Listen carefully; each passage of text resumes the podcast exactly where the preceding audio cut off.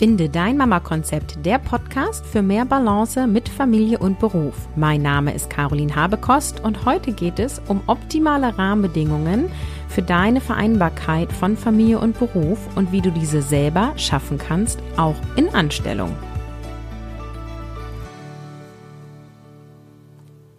Hallo, heute gibt es ein Interview für dich und zwar mit Jonathan Sprung. Er ist selbstständiger Coach im Bereich Persönlichkeitsentwicklung, Management und Unternehmensberatung und Vater von drei Kindern.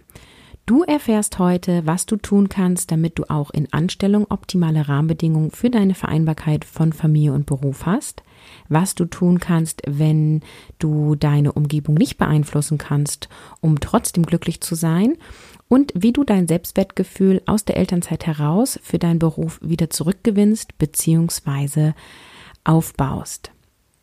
Jonathan ist 51 Jahre alt und er arbeitet, wie gesagt, selbstständig als ja, Persönlichkeitstrainer äh, bzw. Entwicklung und seine Kinder sind 9, 11 und 14 Jahre alt. Er ist aufgewachsen in einer Gastronomfamilie und daher war Vereinbarkeit von Familie und Beruf schon im Elternhaus unter extremen Bedingungen ja notwendig. Und heute ist er Alleinernährer seiner Familie. Sein mittleres Kind ist vor vier Jahren schwer erkrankt und Großeltern und Familie leben 500 Kilometer entfernt und daher ist er mit seiner Frau zusammen auf sich allein gestellt. Ich wünsche dir viel Spaß bei diesem Interview. Hallo und herzlich willkommen, Jonathan. Hallo, schönen guten Morgen, Caroline. In meinem Podcast geht es ja darum, wie ich als Mutter, Familie und Beruf leben kann. Und viele meiner Hörerinnen arbeiten in Anstellung und wünschen sich immer bessere Rahmenbedingungen oder andere. Und ähm, ganz nach diesem Motto Love it, leave it or change it möchte ich heute mit dir vor allem über Love it und Change it sprechen. Und fangen wir doch mal mit Change it an. Was kann ich als Arbeitnehmerin aus deiner Sicht tun, damit auf meinem Arbeitsplatz die Rahmenbedingungen so sind, wie ich sie für meine Vereinbarkeit von Familie und Beruf brauche? Ja, das ist natürlich eine sehr spannende Frage und es gibt zwei Aspekte. Und zwar der eine Aspekt ist, was kann ich wirklich tun? Was kann ich äh, dort beeinflussen? Und der zweite Aspekt, den sehe ich als viel, viel wichtiger an, ist, ähm, was kann ich tun, wenn ich es meine Umgebung nicht beeinflussen kann, dass es mir trotzdem besser geht. Und das finde ich insofern ein viel spannender Aspekt, weil es ja doch unser gesamtes Leben dann auch entsprechend betrifft. Es läuft nicht immer alles so rund, äh, wie wir uns das wünschen. Und trotzdem sind wir natürlich immer bestrebt, auch glücklich und zufrieden durchs Leben zu laufen. Aber lass uns doch erstmal den ersten Aspekt anschauen. Ähm, hier was kann ich tatsächlich tun auf dem Arbeitsplatz, um zu ändern. Also ich bin ein absoluter Freund von liebevolle, aber klare Transparenz. Das heißt, dass ich auch in der Lage bin, meine Gefühlswelt darzustellen in entsprechend angemessener Form. Ja, dass ich also auch Störgefühle mitteilen kann, ähm, und die Menschen in meiner Umgebung auch in die Verantwortung führen kann, indem ich ihnen aufzeige, was ihr Verhalten entsprechend für Konsequenzen bei mir auslösen und sie frage, ja, ob sie das auch so wünschen, ob sie das beabsichtigen. Weil oftmals verhalten wir uns ja tölpelhaft gegenüber anderen Menschen und merken es gar nicht, was wir auslösen und sind uns dann über die Konsequenzen gar nicht bewusst, sondern eher viel mehr erschrocken überrascht und reagieren mit völligem Unverständnis. Ja. Also befürwortest du Gefühl und Bedürfnis zu benennen, auch am Arbeitsplatz, auch wenn es familiären Hintergrund hat sozusagen? Absolut, absolut. Also ich bin ein absoluter Fan. Jeder, der sich mal mit mir ein bisschen auseinandergesetzt hat, weiß, dass ich bin ein absoluter Fan von Gefühlen, weil Gefühle sind für mich der Treiber des Lebens schlechthin. Also ich bin der Meinung, nichts, was wir tun, tun wir ohne vorher ein Gefühl im Körper als Phänomen wahrgenommen zu haben, ob bewusst oder unterbewusst.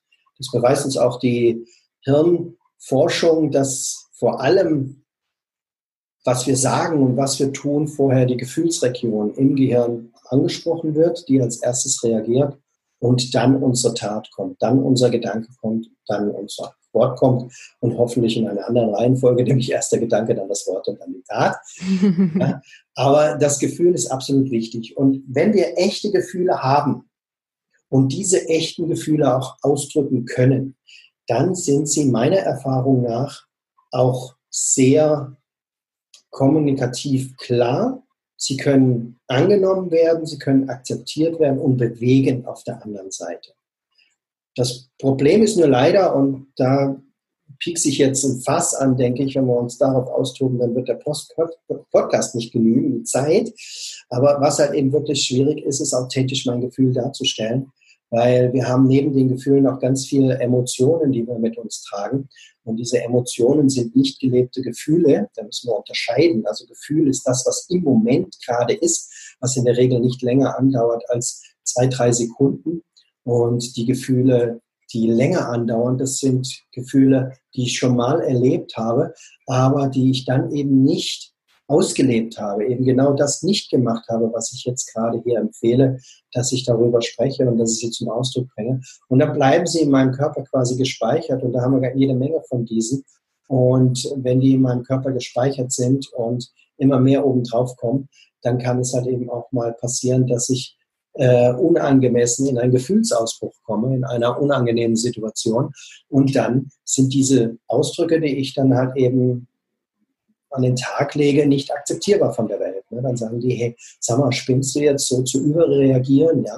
Und das hängt oftmals damit zusammen, dass wir Gefühle haben, die wir nicht verarbeitet haben. Also wir kennen das, wenn wir zum Beispiel in jedem kleinen Moment zu Tränen gerührt sind.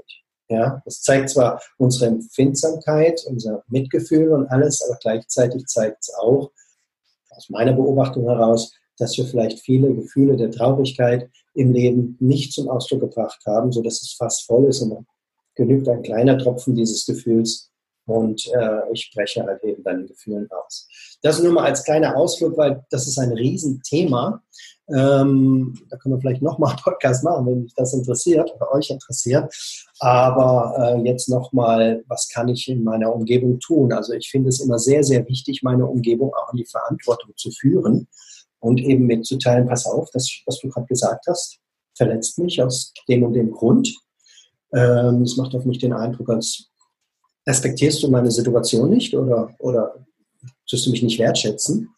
Und das hat zur Folge, dass ich wenig motiviert bin, hier an der Stelle dir zu helfen. Also das jetzt mal so aus der Nase gezogen, ein Beispiel, ja. So dass der andere Bescheid weiß, warum ich jetzt gerade nicht motiviert bin, ihn zu unterstützen.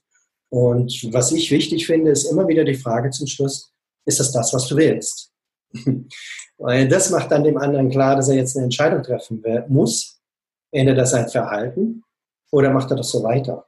Wenn ich ihm diese Frage aber nicht stelle, dann wird oftmals die Bedeutung nicht klar von dem, was ich da gerade ausgedrückt habe. Und dann sage ich, naja, das hört schon wieder auf, das wird schon wieder gut werden alles.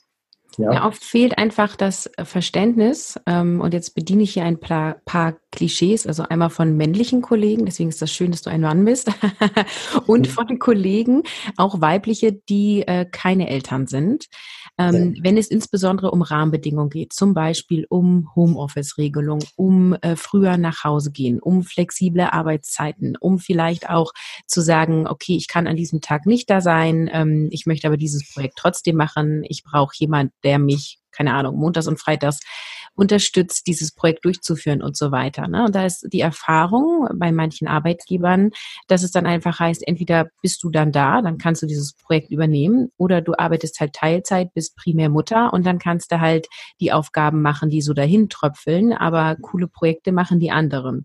Und da ist halt so ein bisschen die Frage, wie kann ich denn damit umgehen, wenn ich bei so einem Arbeitgeber bin? Kann ich dahingehend überhaupt was verändern? Und kann ich mir die Rahmenbedingungen so schaffen, wie ich sie brauche? Und hilft es dann da, wirklich Gefühle zu zeigen? Oder ist dann nicht eher die Gefahr, dass der andere genauso sagt, so nach dem Motto, ja, jetzt hast du aber mal ein bisschen überreagiert hier und äh, nächste Woche reden wir noch mal drüber, ne? Mhm. Also ich, ich kann es echt an der Stelle nur noch mal wiederholen. Also ich bin der Meinung, es macht durchaus Sinn, auch wenn ich mit meinem Chef spreche, so zu kommunizieren. Also auch sagen, okay, ich habe jetzt verstanden in meiner Situation als Mutter, sprechen Sie mir nicht die richtig genialen Projekte zu. Ja, äh, das machen dann andere. Ich kann Ihnen nur sagen, was das mit mir macht. Und was es mit mir macht, ist eine, eine, gewisse Demotivation, weil auch ich möchte tolle Projekte machen und ich würde mich einfach freuen, wenn wir hier eine Lösung finden. Ja. Und äh, ansonsten zieht es mich gerade runter und das finde ich einfach unheimlich schade, weil sie könnten viel mehr Motivation und Engagement von mir äh, bekommen, wenn sie mich hier entsprechend auch richtig einsetzen. Und da ist halt eben die Frage, wollen sie das? Ja? ja. Also das kann ich meiner Meinung nach auch meinem Chef zumuten, diese Frage zu stellen. Wollen sie das? Und ihn in die Verantwortung setzen, indem ich ihm die Konsequenz aufzeige dessen, wie er entscheidet. Aber da muss ich Klartext reden.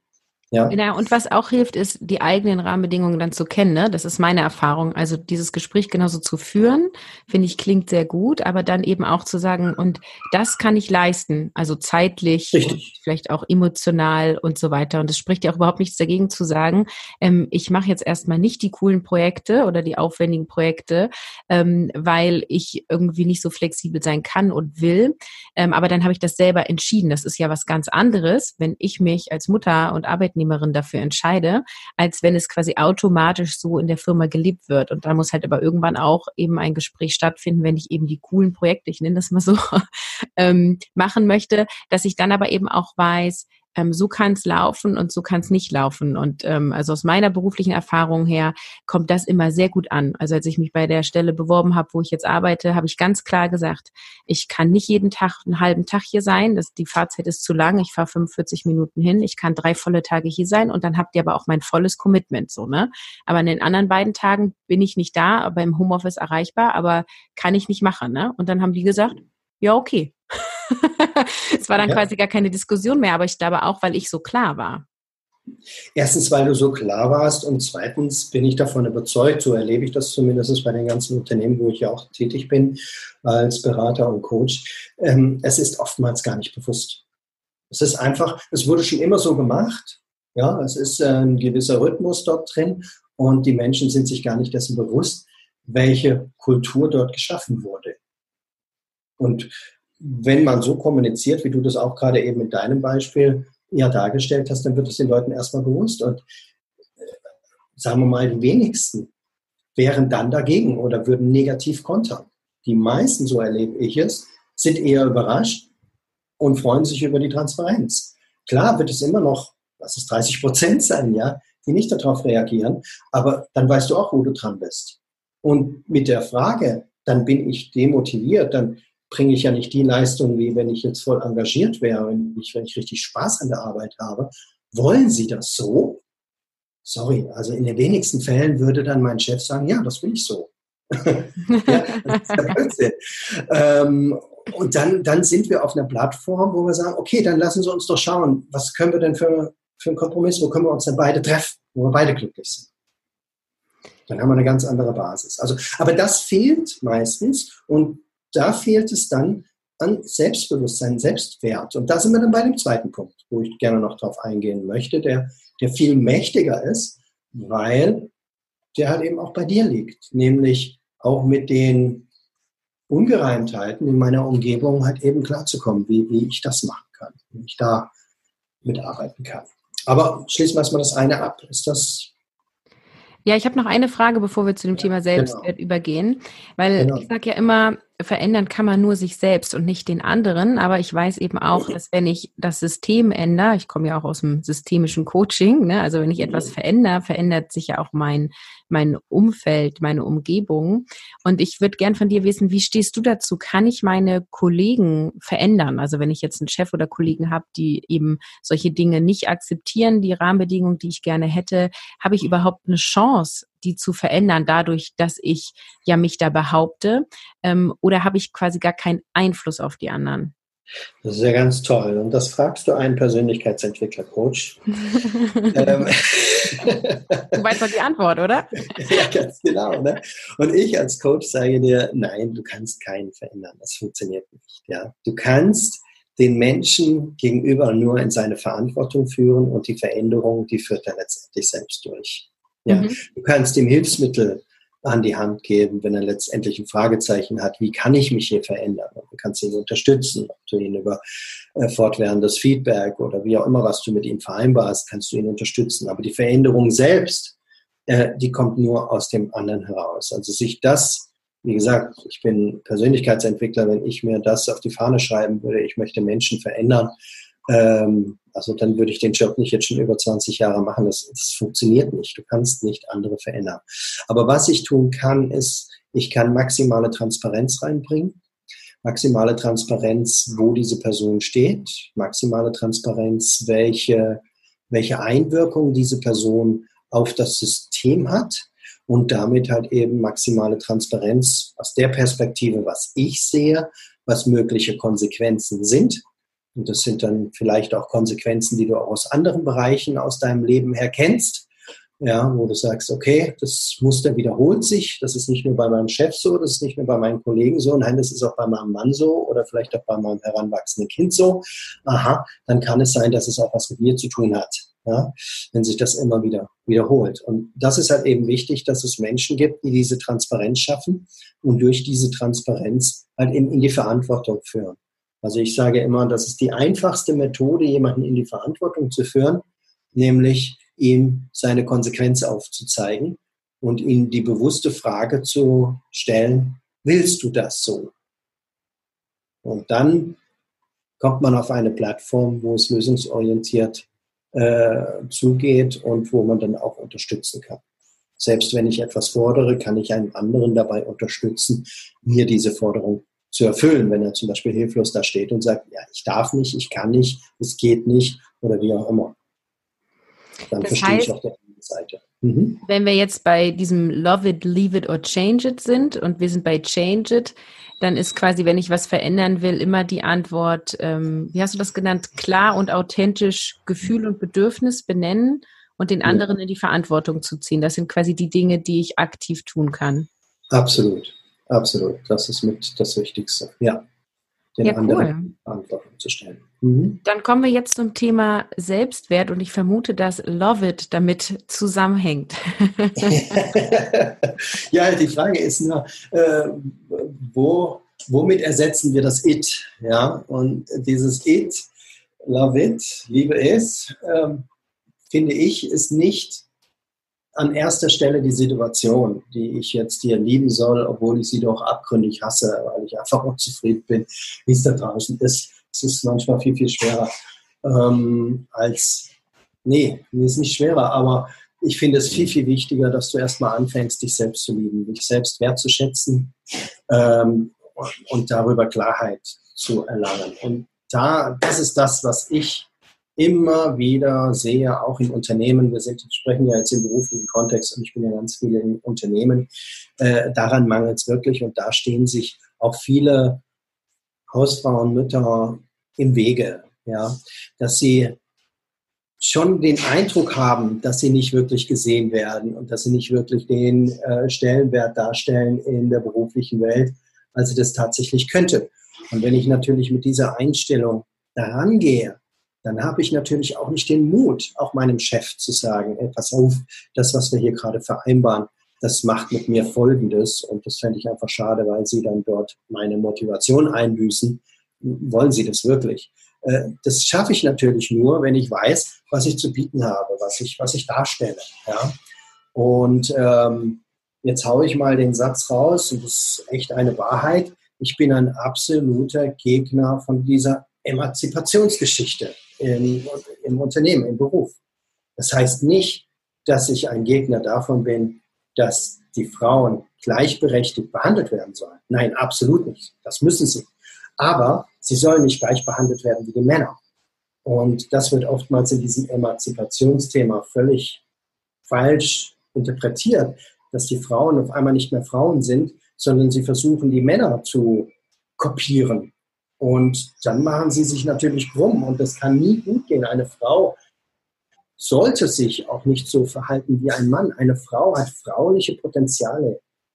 Und diese Potenziale, die müssen endlich wieder Einzug erhalten im Unternehmen. Und die müssen an Wert gewinnen. Und die müssen Achtung finden und müssen natürlich gleich berechtigt wertgeschätzt werden. Ob das in Jobs ist, ob das in Gehälter ist oder wie auch immer. Aber wir brauchen die Frauen in dieser Welt. Es ist so katastrophal, wie es ist, weil wir die Fraulichkeit ausgeschlossen haben aus Politik, aus Business Und das braucht es wieder. Und deshalb kann ich nur jeder Hausfrau und Mutter raten, komm zu den Qualitäten zurück, die in dir verborgen sind, die da sind, die du auch letztendlich als liebende Mutter und Familien weibliches Bindeglied sein muss, damit auch das Zuhause funktioniert. Und das braucht es auch im Unternehmen. Und tu das wertschätzen und sehe das in dir. Das ist dein Beitrag in die Welt und auch dein Beitrag ins Business. Und dafür kannst du gerade stehen. Gerade Brücken mit erhobenen Hauptes und kannst deine Dinge fordern. Natürlich ja, wir fordern. Ja. Äh, Finde ich ein super Punkt, ähm, denn ich erlebe das auch immer wieder, dass quasi alle versuchen, so zu sein wie männliche Vorbilder ja. sozusagen. Und das funktioniert nicht. Und ich denke da immer an so eine Karikatur, wo verschiedene Tiere vor einem Baum stehen und dann der Lehrer irgendwie sagt, alle haben die gleiche Aufgabe, klettert auf diesen Baum, ne? Und der Vogel fliegt halt sofort hoch und hat quasi gewonnen und der Elefant weiß nicht, wie er hochkommen soll. So. Ja, genau. Aber er versucht es die ganze Zeit, ne? Ja. Äh, und würde der Elefant sich aber irgendwie was anderes überlegen, in dem er gut wäre, mhm. dann wäre der viel schneller. Ne? Also ich bin ja auch ein großer Fan von Stärken, Stärken und ich habe das nun aber auch selber erlebt, dass mit einem Kind äh, man ganz andere Qualitäten zwar in sich entdeckt und auch irgendwie stolze Mutter ist, es aber mhm. unglaublich schwer ist, das auf den Beruf zu übertragen. Und dann auch, wenn man irgendwie ein paar Monate oder ein Jahr in Elternzeit war und sich dann wieder äh, Wiedereinstieg macht oder sich wieder neu vorstellt, auch bei neuen Arbeitgebern, ist das Selbstwertgefühl auf Null ähm, oder im Minusbereich. Hast du mhm. einen Tipp? Wie kommen wir denn da wieder ran? Wie können wir denn auch durch eine lange Pause, ähm, weil also ein Jahr ist gefühlt sehr lang. Äh, man verpasst irgendwie viel, gerade auch so was Technik angeht. Also ich weiß noch, als ich nach der Elternzeit das erste Mal den Outlook aufgemacht habe, habe ich gedacht, ach du Schande, es ist ein anderes System, es ist nicht mehr das gleiche. Mhm. Ähm, also wie kann ich dahingehend ähm, Selbstbewusstsein wiederfinden? Mhm. Man muss jetzt eingestehen, Du hattest eben mal gesagt, ist das Selbstwertgefühl auf Null. Jetzt kann das daran liegen, dass ich ein Mann bin. Ich habe es nicht verstanden, warum es auf Null ist und warum du es so darstellst, als wäre es selbstverständlich. Weil es mit der Erfahrung ist.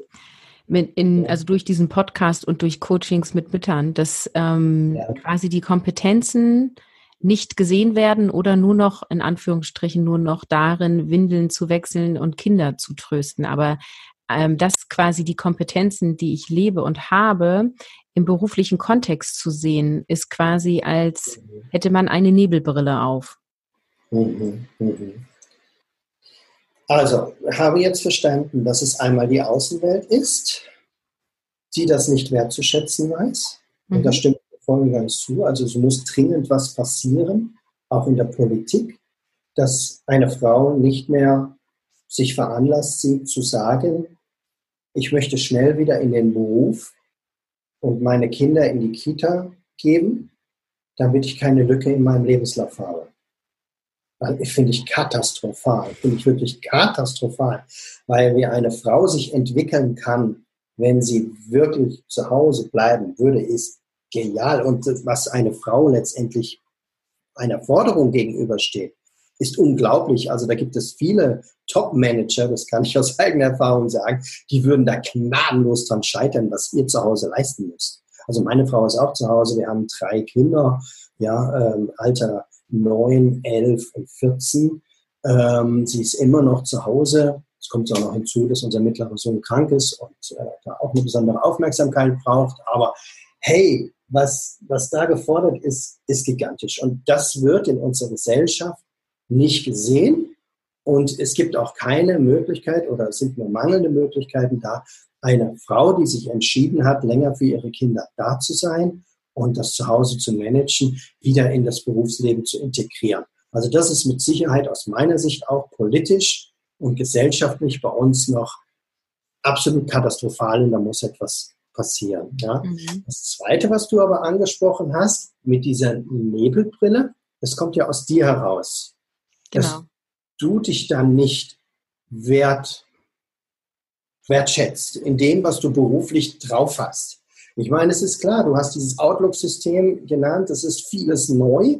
Ja, du musst dich erst wieder einfinden, aber das hast du schon mal gehabt. Das hast du schon mal nach deiner Schule gehabt, als du dein Berufsleben angefangen hast.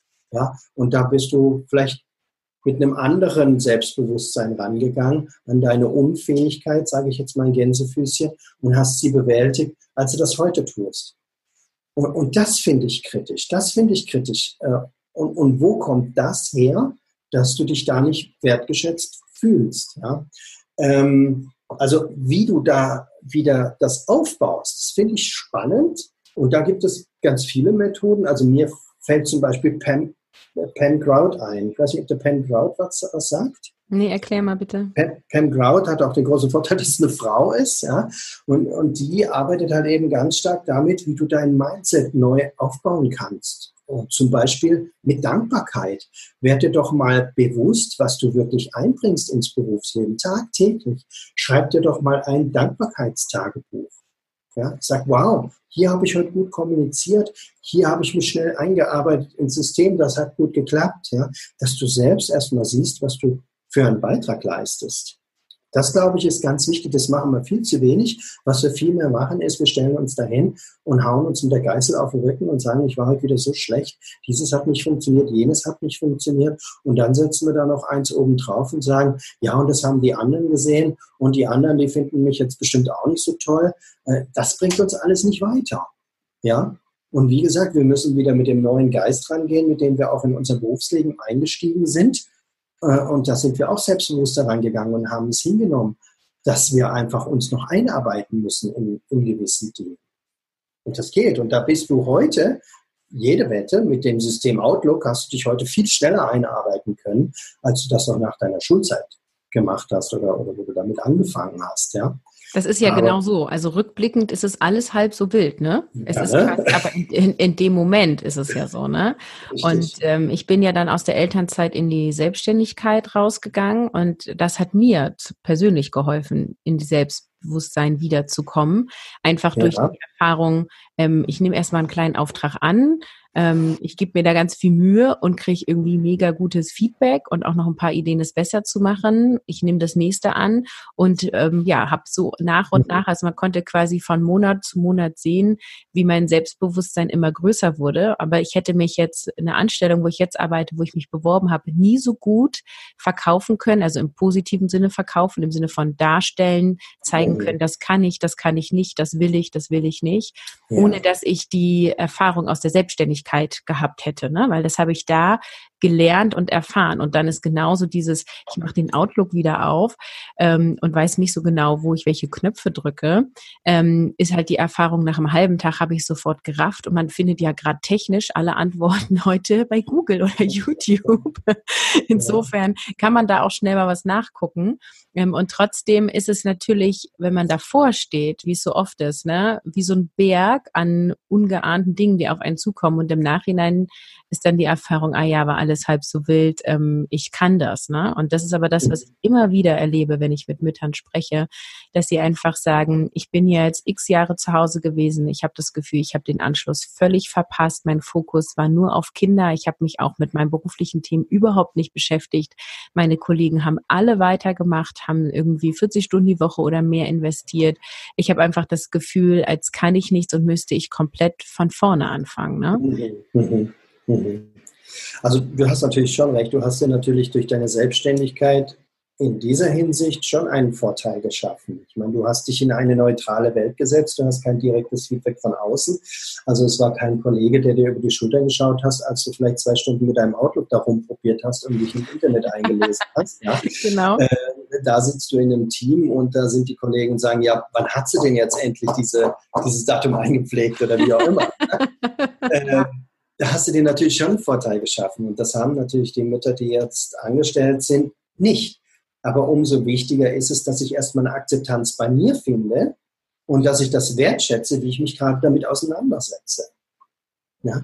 Und egal, was da außen rum ist, es hilft dir nichts, wenn die Kollegen draußen rum sind und einer rümpft schon die Nase. Ja, ja, rümpft schon die Nase, dafür kannst du andere Dinge gut. Ja? Aber wie gesagt, wichtig ist es in dem Fall umso wichtiger, dass du erstmal eine, eine Reflexionshygiene betreibst auf dich selbst.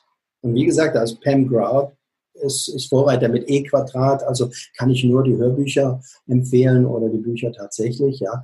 Dass du also wirklich schaust, wo bist du denn gut? Was ist dein Beitrag? Dass du das wertschätzt. In meinen Coachings empfehle ich auch immer, kauf dir ein ganz teures Buch mit richtigem Ledereinband, ja, was dir richtig was wert ist, einen tollen Füller dazu. Und bevor du abends schlafen gehst, schreibst du jeden Tag dein Erfolgstagebuch. Was hast du heute bei, äh, eingebracht in diese Welt? Was hat funktioniert? Was schätzt du an dir? Und schreib ganz groß, danke dafür. Deinen Namen noch drunter. Danke dafür, Caroline. Ja? Dass du das wirklich abends musst. Und so gehst du ins Bett. Und am besten, wenn du morgens aufstehst, ist das das Erste, was du wieder liest vom Vortag und gehst in den Tag. Das ist ganz wichtig, Gedankenhygiene. Weil wenn du selbst anfängst, das innerlich in dir zu machen, was du meinst, von deinen Kollegen mitzukriegen, ist zugrunde. Stimmt nichts. Also ich, wir machen das ja tatsächlich innerhalb der Familie in so einer, ich nenne das immer Mini-Retro, wenn ich so aus dem Bereich Agilität denke. Beim ja. Abendbrot, wir gehen einmal so eine Runde. Ähm, wie war dein Tag, sagen die Kinder immer. Mhm. Genau. und dann erzählt jeder und dann gibt es eine Runde, äh, wofür bin ich heute dankbar? Ähm, und das, also wir machen das äh, quasi spielerisch in der Familie und allein das ist schon immer total schön und ähm, also macht so Familienzusammenhalt, macht den Fokus irgendwie auf Austausch und ja, das machen wir auch nicht starrisch, also äh, es gibt's nicht jeden Abend, aber wenn wir quasi zu viert am Armbrotstisch sitzen, wie das so in so einer klassischen spießigen Familie dann manchmal ist, ne? Mhm. ähm, dann, äh, dann führen wir das durch und damit habe ich auch äh, sehr gute Erfahrungen gemacht. Also, genau. Also sowas mache ich auch mit meinen Kindern am Bett. Also ich habe es ja vorhin schon gesagt, ich bin ein Fan von Gefühlen. Ich gehe auch mit meinen Kindern immer wieder durch. Was hat dir heute Angst gemacht? Was hat dich heute wütend gemacht? Was hat dich traurig gemacht? Und was hat dich richtig gefreut? Und was hast du daraus gelernt? Was willst du morgen besser machen? Oder willst du anders erleben? Ja? Also genau das machen wir auch. Ich fokussiere mich halt eben auch auf die Gefühlswelt, damit ich schön reflektiert bleibe, damit ich meine inneren Prozesse beobachten lerne, wie ich denke, wie ich mich selbst kaputt mache, dass ich das reflektieren kann, dass ich ein Selbstbewusstsein erlange. Das halte ich für ganz wichtig. Und dann sind solche Rituale in der Familie absolut hilfreich. Ja. Ja, und ich möchte doch unbedingt was zu dem einen Punkt sagen, wo du vorhin auch sagtest, so diese weibliche Kraft und mehr ins Beruf ja. und ähm, Mütter erarbeiten oder bekomme auch neue Kompetenzen beziehungsweise prägen Kompetenzen, die in einem sind, Potenziale aus. Ähm, und da habe ich auch eine super schöne Erfahrung gemacht. Und zwar hatten wir eine ähm, ja heftige Diskussion im Team, die schon auf Augenhöhe war, aber eben auch sehr ähm, emotional getrieben.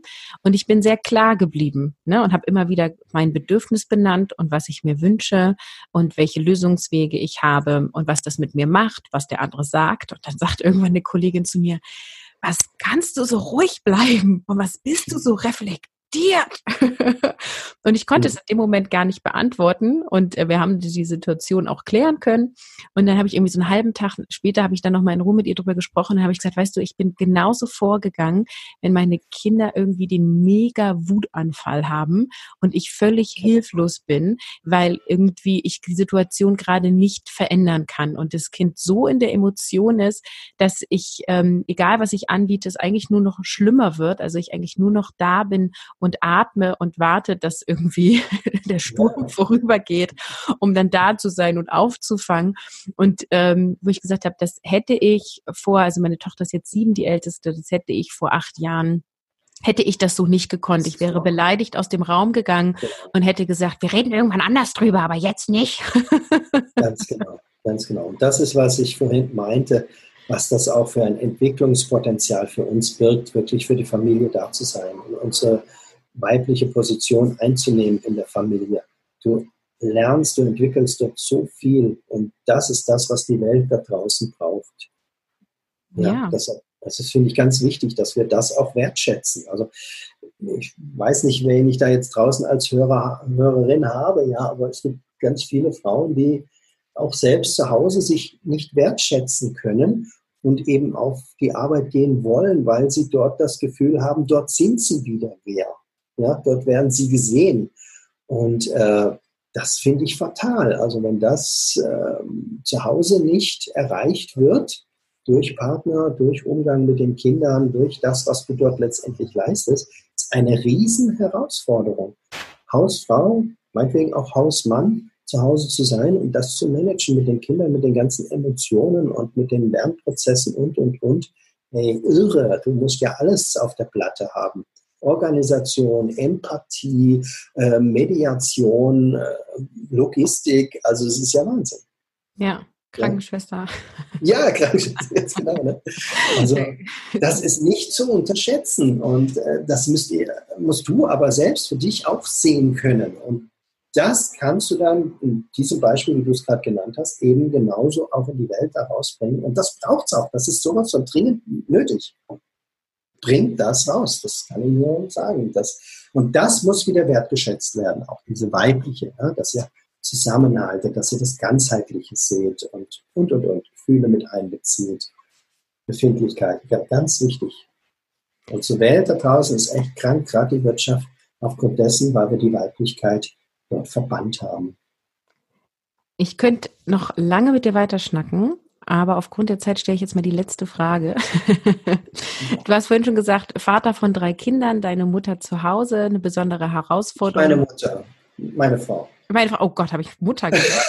Es tut mir leid, die Mutter der Kinder ist zu Hause. Ich schneide das jetzt nicht raus. Man muss ja auch zeigen, dass man nicht perfektionistisch ist. also die Mutter der Kinder, deine Frau. Ja. Ähm, dann, ich würde mich interessieren, also ähm, wieso habt ihr euch das so aufgeteilt und was sind so eure Herausforderungen, was die Vereinbarkeit von Familie und Beruf angeht? Ja gut, ich meine, ich bin selbstständig. Ja, meine Frau war Angestellte und ähm, wir waren uns von vornherein einig, die ersten sechs Jahre will sie auf jeden Fall zu Hause sein, für die Kinder da sein als erste Anlaufstelle. Also wir sind beide Fans von Gerald Hüther, den ich auch sehr empfehlen kann. Gerald Hüther, ein Gehirnforscher, der sich überwiegend mit der Entwicklung des Gehirns auseinandergesetzt hat und hat dann ganz schnell den Schluss bezogen zur Erziehung und Aufwachsen von Kindern, was dort wichtig ist. Und ähm, gibt es in YouTube unzählige Videos kostenfrei. Gerald Hüter empfehle ich. Und da war uns klar, sechs Jahre will sie auf jeden Fall zu Hause sein und erste Anlaufstelle für die Kinder sein. Und dann schauen wir weiter. Ja, und dieses Schauen wir weiter war wichtig, weil äh, mit sechs Jahren mein mittlerer Sohn erkrankt ist. Mit der Krankheit schlägt er sich noch heute rum. Äh, das hat weitreichende Konsequenzen für die Familie, äh, für die gesamte Familie und eine riesen Herausforderung, das zu meistern für alle. Und äh, ich bin halt eben da und halte die Stange, was das Finanzielle anbelangt. Also wir sind in Deutschland auch nicht so gut aufgestellt, wie wir glauben. Ähm, mit Sicherheit, also uns kann es genauso treffen wie in Amerika. Das habe ich schon erlebt, als ich Au pair war in Amerika, dass reiche und qualifizierte Menschen auf der Straße sitzen, äh, einfach weil jemand in der Familie krank wurde oder Autounfall, wie auch immer, und dann das Geld nicht mehr verdienen konnte. Am Rückzug verliert man das Dach den Kopf. Das ist leider Gottes in Deutschland auch möglich. Das habe ich selbst auch erlebt. Also insofern ist es ganz wichtig, dass ich auch an der Stange bleibe, beruflich, obwohl ich einen anderen Brennpunkt auch zu Hause habe. Und wir sind beide froh, dass die Frau sich wenigstens 100 Prozent darauf konzentrieren kann. Und wenn es darum geht, irgendwelche Kliniken aufzusuchen oder Kuchen zu machen oder so, ja, da muss ich mich dann tatsächlich auch aus dem beruflichen Kontext rausnehmen, was in meinem Beruf auch nicht so toll ist. Ähm, ja, weil Projekte laufen weiter und für die Projekte stehe ich natürlich auch immer 100 Prozent zur Verfügung. Und insofern muss ich da auch einen logistischen Kraftakt dann meistern, wo ich mir die Zeit mehr aussuchen kann, dass ich auch mal eine Auszeit machen kann mit meinem Sohn und äh, mich dann da um seine Genesung kümmere. Also das sind mal so die Herausforderungen, die ich ganz persönlich habe in dem Beruf.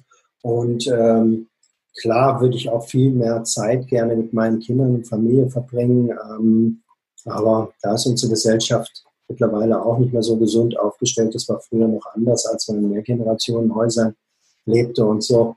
Ich habe es auch ganz extrem betrieben. Ich bin weggezogen von zu Hause. Äh, Sandra, meine Frau, ist auch weit weg von zu Hause. Also wir haben mindestens 500 Kilometer Abstand zu den Großeltern.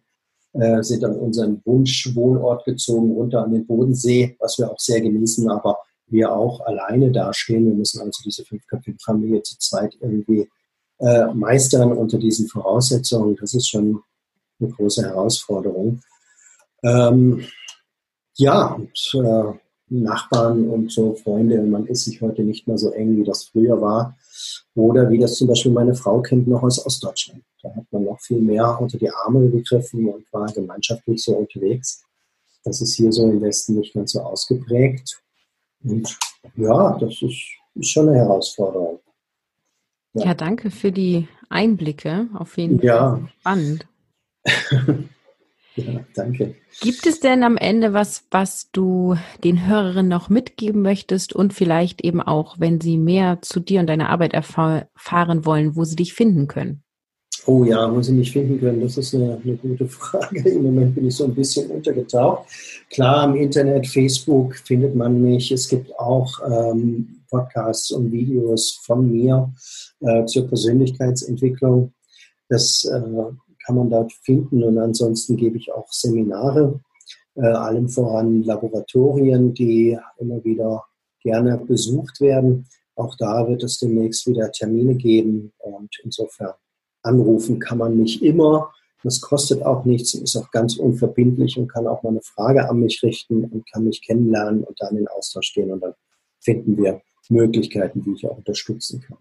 Okay. Ja, und was ich den Frauen noch mit auf den Weg geben würde, also es ist wirklich, ähm, setzt euch mal mit der fraulichen Energie auseinander, was euer Beitrag in der Gesellschaft sein kann, wenn ihr denn bereit seid, wenn ihr euch dazu entschließt, das auch hier beizutragen und äh, ich würde mich, ich würde mir wünschen, ganz viele Frauen kennenzulernen und von diesen zu hören, die einfach sich konsequent entscheiden, diese frauliche Energie und äh, Potenziale in unsere Gesellschaft einfließen zu lassen. Ganz toll. Und da stehe ich natürlich immer gern Gewehr bei Fuß, wenn ich da auch Unterstützung bieten kann.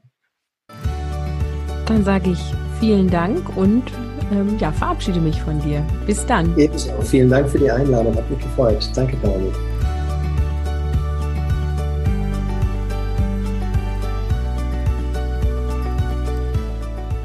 Schön, dass du wieder reingehört hast.